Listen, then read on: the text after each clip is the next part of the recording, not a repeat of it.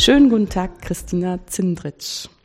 Ähm, ich habe Sie kennengelernt, weil Sie ähm, eine Betreuerin aus der Mathematik gesucht haben für ihre Diplomarbeit Stochastische Kaufverhaltensmodellierung am Beispiel einer Telekommunikationsunternehmens.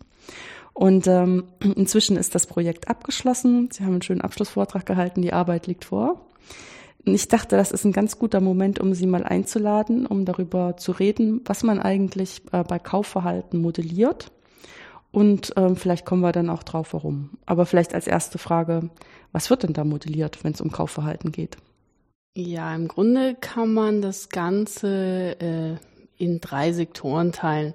Man möchte zum einen den Kaufzeitpunkt modellieren, dann äh, die Produktwahl, was der Kunde als nächstes kaufen möchte und als drittes Modell kann man auch die Menge versuchen zu modellieren. Es geht aber immer um eine Vorhersage. Genau, ja. Also man hat irgendwelches Datenmaterial vorliegen äh, von dem man sich erhofft, dass das Informationen erhält, enthält. Und Sie werden uns bestimmt noch erzählen, was das für Informationen sind. Mhm. Und will äh, daraus jetzt Rückschlüsse ziehen auf die nahe Zukunft. Genau, ja. Also im Grunde benutzt man eben dieses Modell, um diese Vorhersagen treffen zu können und damit das Unternehmen auch sein Marketing danach ausrichten kann und dementsprechend auch seinen Profit äh, verbessern kann. Das okay. ist so das ganze Ziel von dem. Sonst wird man es ja nicht machen. Und ja, und dadurch, dass man die Zukunft sehen kann, äh, hat man ja auch einen Vorteil den Wettbewerbern gegenüber und kann da quasi auch rein, eingreifen in das ganze Geschehen und die Zukunft für seinen Vorteil eben ändern. Das mhm. ist so das, was dahinter steckt. Ja, wenn Sie jetzt sagen, ähm, als Ziel Ihrer Diplomarbeit stand, äh, Vorhersagen zu treffen, wann Kunden das nächste Mal was kaufen. In welcher Form liegen denn dann Daten vor? Also ähm, das bewegt sich alles in diesem Big Data Bereich quasi.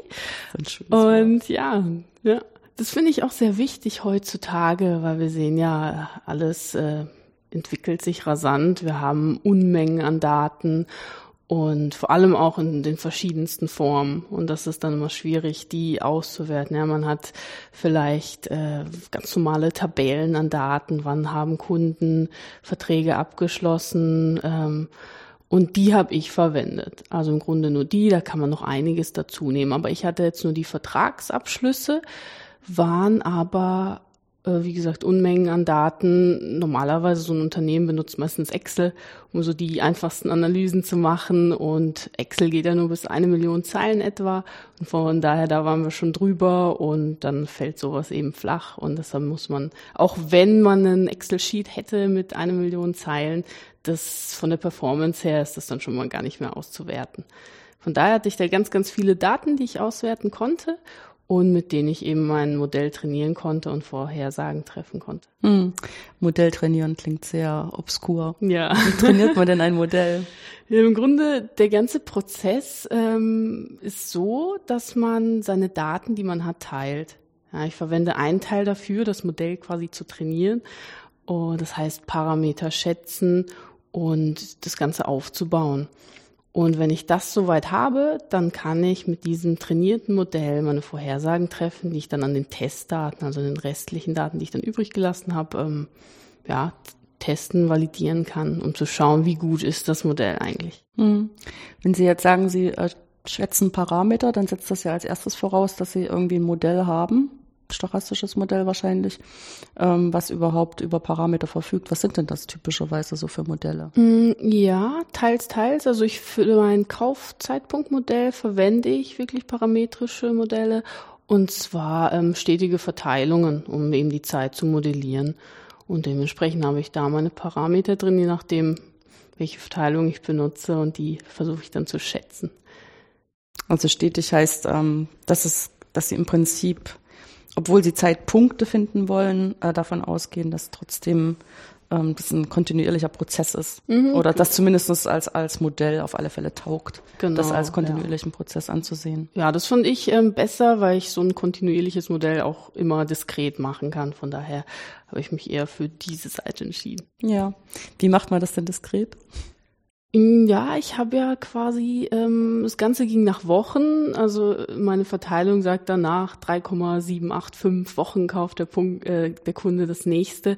Und ich habe dann eben die Wahrscheinlichkeiten für die Wochenintervalle berechnet. Dadurch kann man das dann wieder diskret machen, dass ich habe nach Woche eins oder nach Woche zwei und mhm. so weiter. Von daher fand ich das ein bisschen, äh, da hat man ein bisschen mehr Möglichkeiten gehabt mit solchen stetigen Modellen. Ja, unsere Ingenieurskollegen würden das wahrscheinlich Abtasten nennen, weil sie dann sozusagen immer an solchen Punkten wie jetzt nach Ablauf einer Woche einfach das angucken und das dann wieder als diskretes Ereignis nehmen. Hm.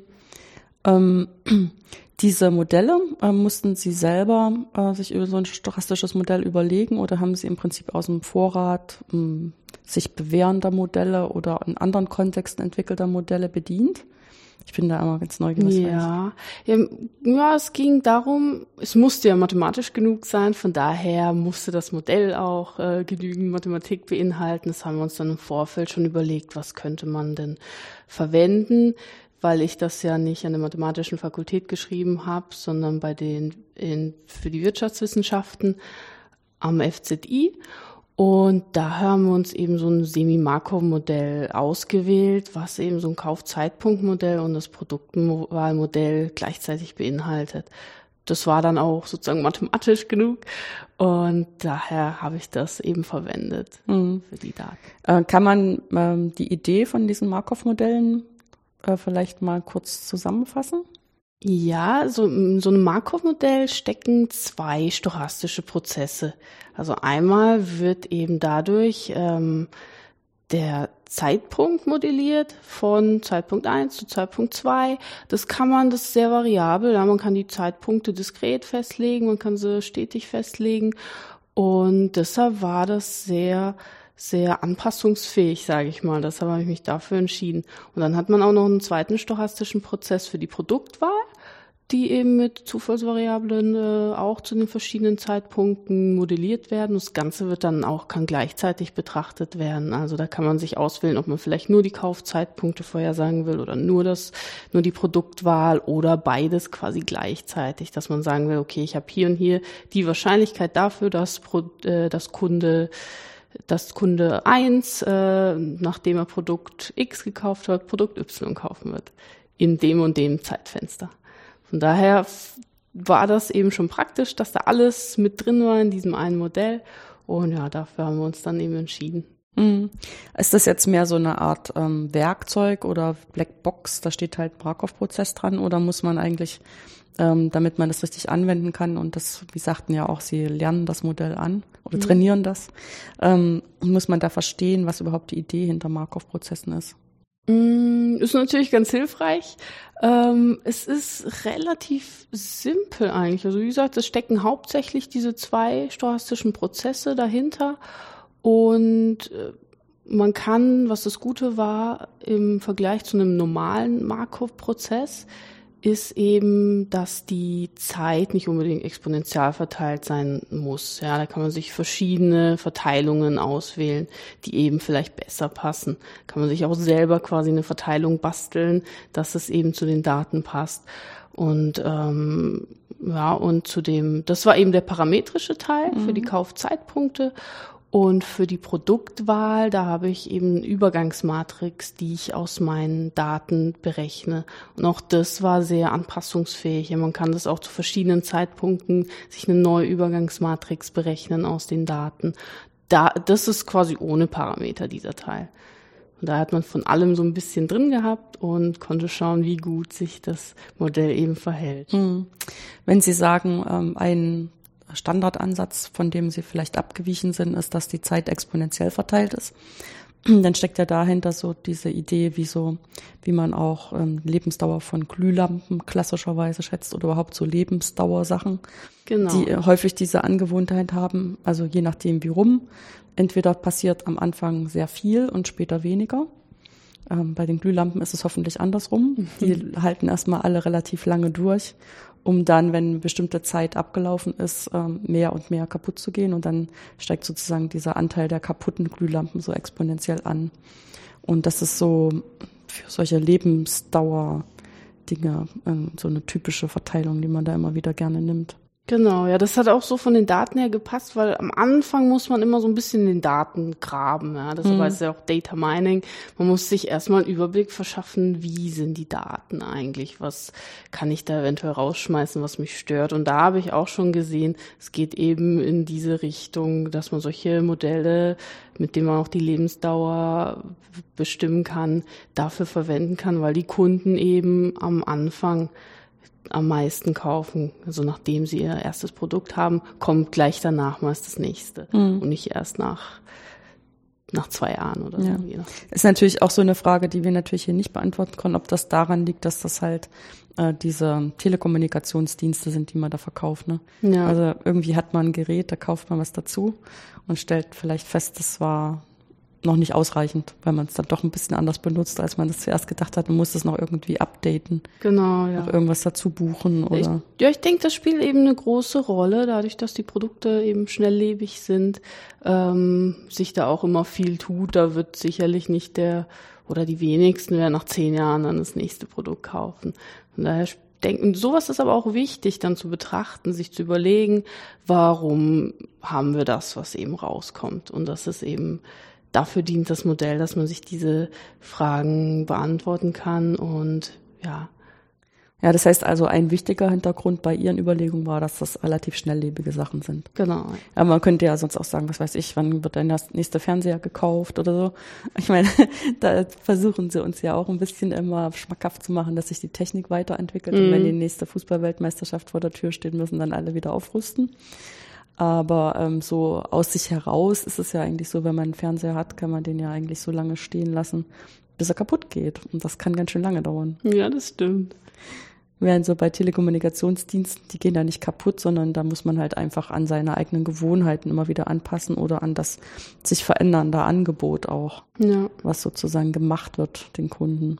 Ja, das stimmt. Das Internet beispielsweise wird ja auch immer schneller und da möchte man auch teilhaben. Von daher wird man sich das werden die meisten das auch updaten, wenn es schneller geht. Warum nicht zugreifen, wenn es für den gleichen Preis ist? Zum Beispiel, ja. Und deshalb, das sind solche Effekte, die ich da quasi sehe an dem Modell. Mhm. Ähm, als Sie das angefangen haben zu bearbeiten, ähm, hatten Sie eine klare Vorstellung, wie Sie vorgehen werden und konnten sich daran halten? Oder hat sich sozusagen, während Sie das Projekt bearbeitet haben, das ein bisschen verwandelt oder auch vielleicht sehr verwandelt? Ja, also für mich ist am Anfang immer schwierig. Das ist, glaube ich, der schwierigste Teil, überhaupt mal da reinzukommen in das Thema, einfach mal anzufangen. Also man kommt relativ schnell rein in die Themen, aber dieser Anfang ist immer so der schwierige, weil man noch nicht so genau die Vorstellung hat, wie, wo man hin will, was passiert. Und auch bei den ganzen Datenmengen weiß man nie, was steckt denn dahinter. Und das ist immer so der erste Schritt, wie gesagt, dass man da guckt, was habe ich eigentlich? Und von daher konnte ich das am Anfang noch nicht so absehen. Hat sich dann aber nach und nach entwickelt. Ähm, wenn man mal dann im Thema drin ist, dann läuft's auch und dann ist aber wieder schwierig aufzuhören, irgendwo den Cut zu finden, weil man immer mehr machen kann. Man kann immer verschiedene Aspekte nochmal beleuchten. Und ja, das ist dann der schwierige Part dann am Ende, dass man sich überlegt, okay, das passt jetzt soweit, man könnte das und das noch anschauen, aber im Grunde hat man jetzt das gezeigt, was man wollte. Mhm. Nach den deutschen Gesetzen kann ich mir ja irgendwie nicht vorstellen, dass sie da wirklich die Daten im Klartext hatten. Also, was weiß ich, Herr Meier und Frau Müller haben an dem und dem Tag äh, das und das Produkt zu dem und dem Preis gekauft. Äh, in welcher Form äh, war denn das aufbereitet für Sie? Ja, das stimmt. Also ich hatte quasi Vertragsabschlüsse, die Kunden waren kodiert, also ich habe nur eine Zahl gesehen, den Namen, den konnte ich nicht sehen und auch die Produkte selber, die waren auch kodiert. Ich hatte, die wurden im Vorfeld schon in Produktgruppen geteilt und dann wusste ich nur Produktgruppe 1, 2, 3 und so weiter. Hatte, ich glaube, wie waren es, 31 Produktgruppen. Aber was konkret dahinter steckt, wusste ich jetzt auch nicht. Also die Daten waren stark anonymisiert. Mhm was eben auch das Ganze erschwert, äh, man kann es schlecht deuten, weil ich weiß jetzt nicht, wie viele Produkte sind in Produktgruppe 1. Sind es 10, sind es 100, sind es 1000? Und was steckt dahinter? Das ist dann das Schwierige, aber ja, es ist eben nicht möglich. Was natürlich auch gut wäre, Kundenattribute mit reinzunehmen. Damit könnte man das Modell noch mal ein bisschen genauer gestalten, wobei das da noch mal schwieriger sind. Das ist noch mal was anderes als diese Transaktionsdaten, die ich hatte, mhm. ähm, weil ich darauf auf keinen Fall den Zugriff habe. Das haben vielleicht, wenn überhaupt, fünf Leute dann im Unternehmen, die das Ganze dann anonym analysieren. Aber das wird dann schwierig, wenn man beispielsweise das Einkommen von einem Kunden mit reinnimmt und so weiter. Das würde, denke ich, aber auch nochmal das Modell deutlich verbessern. Das ist dann die Frage, ob die, die sich leisten können, auch wirklich das Geld dann für Telekommunikation ausgeben oder ob die eher geizig sind und deswegen. Ja. das ist das aber ich meine, interessant das, zu wissen. Ne? Ja, das können die Daten dann eben liefern, solche Antworten. Klingt ähm, eigentlich nur total neugierig und wir können das dann als Wissenschaft verkaufen. Ja, das stimmt. Ja, ähm, wenn die ähm, Daten schon von anderen Personen aufbereitet worden sind und ich meine, das ist ja nicht nur anonymisiert, wenn Gruppen gebildet worden sind, ähm, war das denn von Anfang an so, dass sie den Eindruck hatten, das ist auch irgendwie stochastisch sinnvoll gemacht worden? Also ich meine, was ja zum Beispiel Beispiel vielleicht nicht so günstig wäre, wenn es ein oder zwei Gruppen gibt, die schon einen sehr großen Anteil der Transaktionen ähm, beinhalten und die anderen sind mehr so die Ausreißergruppen und dann, wenn man dann irgendwie daraus was schlussfolgern soll, hätte ich zumindest den Eindruck, das ist nicht so intelligent. Ja, ja, da, das weiß ich eben nicht, was dahinter steckt, aber ich denke schon. Also das, das ist quasi ein Teil von einem Projekt gewesen von meiner Betreuerin am FZI. Mhm. Und die hat eben dadurch schon mal ein bisschen Vorarbeit geleistet gehabt. Aber ja, man muss es auch in Produktgruppen teilen, weil es gibt so schnell Folgeprodukte und dann wäre das sozusagen rein technisch wieder ein neues Produkt. Aber wenn man das getrennt betrachtet, würde das dann auch wieder keinen Sinn machen. Ja. Von daher ist es schon ganz praktisch, dass das eben diese Produktgruppe geteilt wurde nach Kategorien. Ich hatte auch zwei Stufen. Ich hatte eine Stufe, die war ein bisschen gröber und dann die zweite Stufe war nochmal feiner. Ich weiß es nicht. Ich glaube, weiter ging es nicht, aber man könnte es machen. Also was ich mir auch überlegt habe, man könnte große Produktgruppen vielleicht auch nochmal einzeln sich angucken und die vielleicht separat durch das Modell eben das Modell separat auf diesen Gruppen ähm, anwenden. Das wäre vielleicht nochmal geschickt gewesen, aber die Daten tiefer hatte ich eben nicht, das konnte ich dann nicht mehr machen. Hm. Ja, ich meine, irgendwo ist ja auch die Grenze, wo man dann seiner eigenen Modellierung vielleicht nicht mehr zu sehr glauben sollte. Hm. Wenn man da schon zu viel sozusagen ähm, Erwartungshaltungen mit rein modelliert. Ja, das stimmt. ja, also diese Kaufzeitpunkte in der Zukunft sind ja als auch nicht wirklich auf Personen zugeschnitten, sondern sozusagen ist eine mittlere, also wenn ich jetzt sage Erwartungswert, das ist schon wieder ein Fachbegriff, der es wahrscheinlich nicht ganz genau trifft. Aber sowas, dass man im Mittel äh, mit denen so und so viel Kaufentscheidungen rechnen würde. Habe ich das richtig verstanden? Genau, also man hat, man hat quasi die ganze Verteilung dahinter, die kann man sich anschauen. Und im Grunde, ich habe mir vor allem den Mittel, also die, mhm. den mittleren Wert rausgepickt, um mal eine Orientierung einfach zu haben, wann denn die meisten äh, Leute kaufen. Und das war meistens relativ am Anfang. Und da kann man auch nochmal unterscheiden, ob man eben diese Übergangsverteilung hat, wenn Kunden, wenn ein Kunde von Produkt 1 auf Produkt 2 mhm. wechselt oder danach eben dieses Produkt kauft, hat man die und die Verteilung. Und man hat auch, oder man schaut sich die Verweildauer an in einem bestimmten Zustand. Wobei die dann sehr ungenau war durch das Modell, dadurch, dass man so viele Möglichkeiten hat, eben in diese anderen Produktgruppen zu wechseln oder die danach eben zu kaufen. Von daher war diese diese Überlegung viel genauer. Aber da hat man eben von 30 nach 30 900 verschiedene Möglichkeiten und 900 verschiedene Verteilungen dahinter. Das war dann eben wieder eine große Datenmenge, die das Modell selber auch wieder produziert hat. Okay, und dann ist die Frage, was kann man daraus noch ablesen? Ja, genau. Gut. Mhm. Ähm, irgendwie klingt das ja auch so ein bisschen, als ob das ein bisschen mit Ausprobieren und an Angucken äh, passiert. Ähm, wie sind Sie denn da vorgegangen? Weil ich meine, ähm, ich höre das nur so raus, weil Sie sagen, Sie haben sich die mhm. Daten aufgeteilt. Die einen haben sie genommen, um die Parameter zu schätzen. Die anderen haben sie dann genommen, um das Modell wirklich rechnen zu lassen. Und das ist ja alles ein bisschen willkürlich. Ja, da muss man am Anfang sich schon überlegen, welche Daten nimmt man konkret. Man muss von den Grunddaten noch mal ein bisschen aussortieren, weil beispielsweise auch Geschäftskunden da mit drin sind und die verzerren dann wieder ein bisschen die Daten. Also das ist schon sehr viel mit ausprobieren und gucken, wo, wie läuft das Modell denn am besten? Ja, das stimmt. Was legt man dann für Qualitätsansprüche an, um zu sagen, jetzt ist es richtig? Oder da, so lasse ich's? Na, es ist ja nur am Anfang, wenn man sich, da überlegt man sich eben seine Annahmen, die man trifft. Und ähm, dann, ab dann läuft das Modell und dann schaut man eben, was rauskommt und kann eben da daran äh, seine, seine Deutung machen. Aber es ist eigentlich wirklich nur am Anfang, dass man seine Datenbasis schön hat, dieses Pre-Processing quasi. Pre-Processing. Ja. ja. Datenvorbereitung auf Deutsch ist so umständlich, ne? Mhm. Vor allen Dingen, weil ja im Prinzip dieses Pre-Processing alles Mögliche enthalten kann. Sie hatten ja schon gesagt, im Prinzip bestimmte Datensätze muss man rausnehmen. Ja. Und dann muss man ein bisschen Ordnung schaffen, wie auch immer das aussieht. Dann muss man die Daten in eine Form bringen, mit denen dann auch irgendein Programm arbeiten kann. Genau, ja. Das und alles solche auch. Sachen. Gut. Ähm, was war denn äh, eigentlich jetzt mal so ein Aha-Moment oder die interessanteste Erkenntnis, die Sie im Laufe der Bearbeitung Ihres Themas hatten? Mm, was ich Oder vielleicht auch eine totale Enttäuschung. Kann ja, ja auch sein. Ja, ähm, es gab immer Höhen und Tiefen während der Arbeit. Ne? Ich glaube, das ist auch normal. Ähm, jetzt konkret, was äh, mir, was ich interessant war, fand, ich hatte ja Daten über ein Jahr, die ich eben für mein Modell verwenden konnte. Dann kann man auch so eine 50-50-Teilung machen für eben äh, Trainings- und Testdaten. Ich habe mir überlegt, interessant wäre zu wissen, wie viele Daten braucht man eigentlich, um die besten Vorhersagen treffen zu können.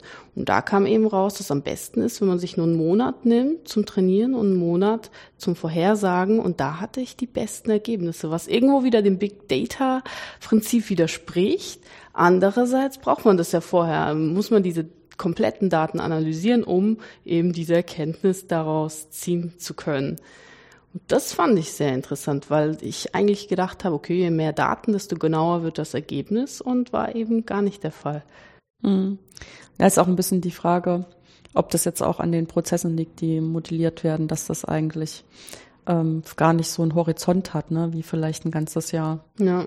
Also man weiß das einfach nicht. Also ich sag das jetzt, ich bin ja, habe ja ihre Arbeit nicht gemacht, ich begleite das mhm. ja nur. Und man hm, stellt sich, versucht das dann immer irgendwie in Kontext zu setzen, äh, bei dem man solche Sachen schon mal gesehen hat. Mhm. Genau. Ähm, jetzt ähm, klingt das ja so ein bisschen wie, ich weiß auch nicht. Natürlich, Sie haben das ähm, in, im Kontext von Wirtschaftswissenschaften gemacht. Das heißt, es geht auch wirklich um Modellierung von Ökonomie, um kaufmännische Dinge. Ähm, und wir kämpfen immer darum, dass wir sagen, Mathematik ist die Kunst, das Rechnen zu vermeiden. wie kommt man denn äh, dahin, äh, solche Sachen so spannend zu finden, dass man das gerne machen möchte? Also wie sozusagen, wie ist äh, für Sie selber die Faszination, die davon ausgeht, oder was ist da dran für Sie Mathematik? Mm, ich habe mich hat es früher schon immer äh, interessiert die Mathematik und also in der Schule fand war ich immer gut, fand das immer interessant, habe aber auch weiter noch quasi den Nutzen der Mathematik gesehen und den Einfluss der Mathematik. Also wenn wir uns heute die moderne Welt anschauen, die hätten wir eben nicht so ohne die Mathematik. Ja, wir hätten keine Computer, wir hätten keine Smartphones, wir könnten nicht ins All reisen. All das wäre gar nicht möglich gewesen. Und das hat mich dann von Anfang an schon fasziniert. Deshalb habe ich mich auch für ein Studium der Mathematik entschieden wollte aber schon mal so die Richtung vorgeben mit den Wirtschaftswissenschaften. Ich studiere ja Wirtschaftsmathematik und daher wollte ich auch wirklich eine angewandte Diplomarbeit schreiben und daher kam das Ganze. Also Sie gehen jetzt sozusagen mit dem guten Gefühl, dass Sie ähm, der Menschheit eine neue Erkenntnis gebracht haben. Ja. Genau, so kann man es formulieren. Eine, eine Erkenntnis, die sich irgendwie mehr oder weniger in Geld umrechnen lässt, so auf kurze Sicht. Genau, ja. Okay. ähm, als Sie sich entschieden haben, Wirtschaftsmathematik zu studieren, hatten Sie ja sicherlich so ein Bild davon, äh, was Ihnen das, also wie das sich anfühlen wird oder was Sie da lernen werden. Also ich meine, klar, das ist einfach erstmal so eine, so eine Bild, was man halt hat, nachdem man sich informiert hat, vielleicht auch mit Leuten gesprochen hat, die das schon gemacht haben oder gerade dabei sind zu machen. Hat sich denn diese Erwartungshaltung im Studium äh, bestätigt oder gab es ähm, Überraschungen? Ja, es gab sehr viele Überraschungen. Gerade am Anfang ist es immer eher so ein, so ein Schockmoment. Ähm, man muss sich erstmal an das Ganze gewöhnen. Das ist natürlich was ganz anderes, wie man es vorher kannte. Ähm, also das Grundstudium, da muss man sich erstmal ein bisschen durchhangeln, aber ab dann wird's interessant, weil man eben seine, seine Schwerpunkte selber setzen kann und das Ganze auch mehr anwenden kann. Äh, Im Grundstudium werden erstmal die ganzen Grundlagen äh, aufgearbeitet. Und ja, erst im Hauptstudium wird's dann eigentlich interessant. Von daher muss man da ein bisschen Durchhaltevermögen zeigen und, und kann am Ende dann davon profitieren. Ja. So sehe ich das. Ja, ich meine, das Durchhaltevermögen, was Sie trainiert haben, ähm, am Anfang des Studiums haben Sie ja bestimmt auch jetzt eine Diplomarbeit wieder brauchen können, oder? Ja, das stimmt, das stimmt auf jeden Fall. Also da, ja, man hat einige Punkte, wo es dann einfach nicht mehr weitergeht und dann überlegt man sich ja, okay, ähm, es wird schon irgendwie wieder, morgen wird es vielleicht besser und dann, das da kann man sich wirklich zu Nutzen machen, dann diese Erfahrungen, die man im Kunststudium schon gesammelt hat. Haben Sie sich denn durch diese Art äh, was wir Ihnen im Studium angeboten haben, gut vorbereitet gefühlt auf so eine Art von Diplomarbeit?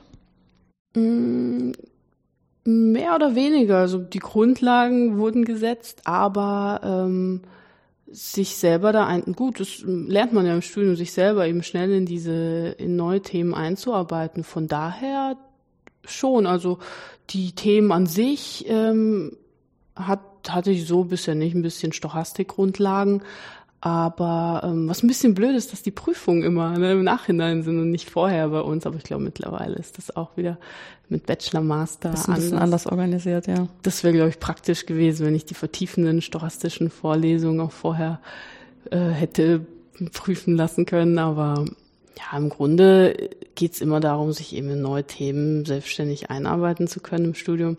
Und von daher war die Vorbereitung da schon gut. Hm. Äh, wenn Sie jetzt ähm, Ihr Studium abgeschlossen haben werden, nach den eben genannten Prüfungen, die auch noch einen großen Teil Ihrer Zeit brauchen werden, ähm, könnten Sie sich vorstellen, dann nach der Erfahrung, die Sie jetzt gemacht haben, sich auch so eine Arbeit zu suchen? Oder war das jetzt einfach ähm, ein interessanter Ausflug und wie es jetzt äh, weitergehen wird mit Ihnen, das ist äh, noch ganz offen? Nee, ich habe schon konkrete Pläne. Also ich arbeite seit zwei Jahren schon nebenher bei einem großen Automobilzulieferer auch in so einem Bereich ist jetzt nicht so, ähm, geht nicht so in die in Richtung Forschung. Ich benutze auch keine komplizierten Modelle, also es ist im Finanzbereich, im Controlling.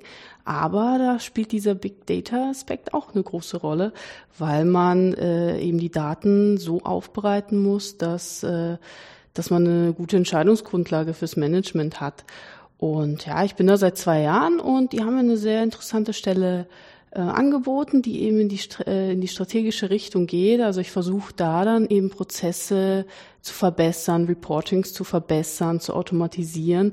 Und von daher geht es wirklich in diese Richtung und das finde ich sehr interessant. Da mhm. freue ich mich auch schon drauf. Das heißt, Sie haben jetzt durch diese Tätigkeit, die ja im Prinzip ja, ich will nicht sagen ungelernt, weil ich, aber sozusagen im Kontext ist es ja, Sie haben auch keinen Abschluss und damit kann Ihnen äh, alles Mögliche an Entlohnung angeboten werden, was irgendwie am Markt zu erzielen ist, dass sie äh, sich da so ein bisschen die Sporen verdient haben und Sachen einfach gesehen haben, wie die im Unternehmen sind und auf der Grundlage dann mit ihrem Abschluss zusammen äh, auf einer, wenn man mathematisch sagen würde, Metaebene, also eine, die versucht, das zu organisieren, was sie jetzt da sehen, ja. Ja, also ich war, das Gute war auch, dass ich da immer in verschiedenen Abteilungen war und ich habe immer irgendwie gesehen, ah, das könnte man doch mal ein bisschen besser machen, das könnte man optimieren, das könnte man automatisieren. Und ich glaube, das ist genau das, was ein Mathematiker macht. Also ich werde auch oft gefragt, oh, okay, studierst Mathematik, was macht man, was macht denn Mathematiker überhaupt? Und da ist meine Lieblingsantwort eigentlich immer Probleme lösen und Dinge optimieren. Ich glaube, das trifft's ganz gut, kurz und knapp. Und das ist im Grunde wirklich, was Mathematiker macht, in welcher, in welchem Bereich auch immer. Hm. Das ist jetzt ein perfektes Schlusswort. Das lassen wir jetzt einfach zu stehen. Also wir lösen Probleme und wir optimieren. Genau. Vielen Dank für das interessante Gespräch. Danke, dass ich da sein durfte.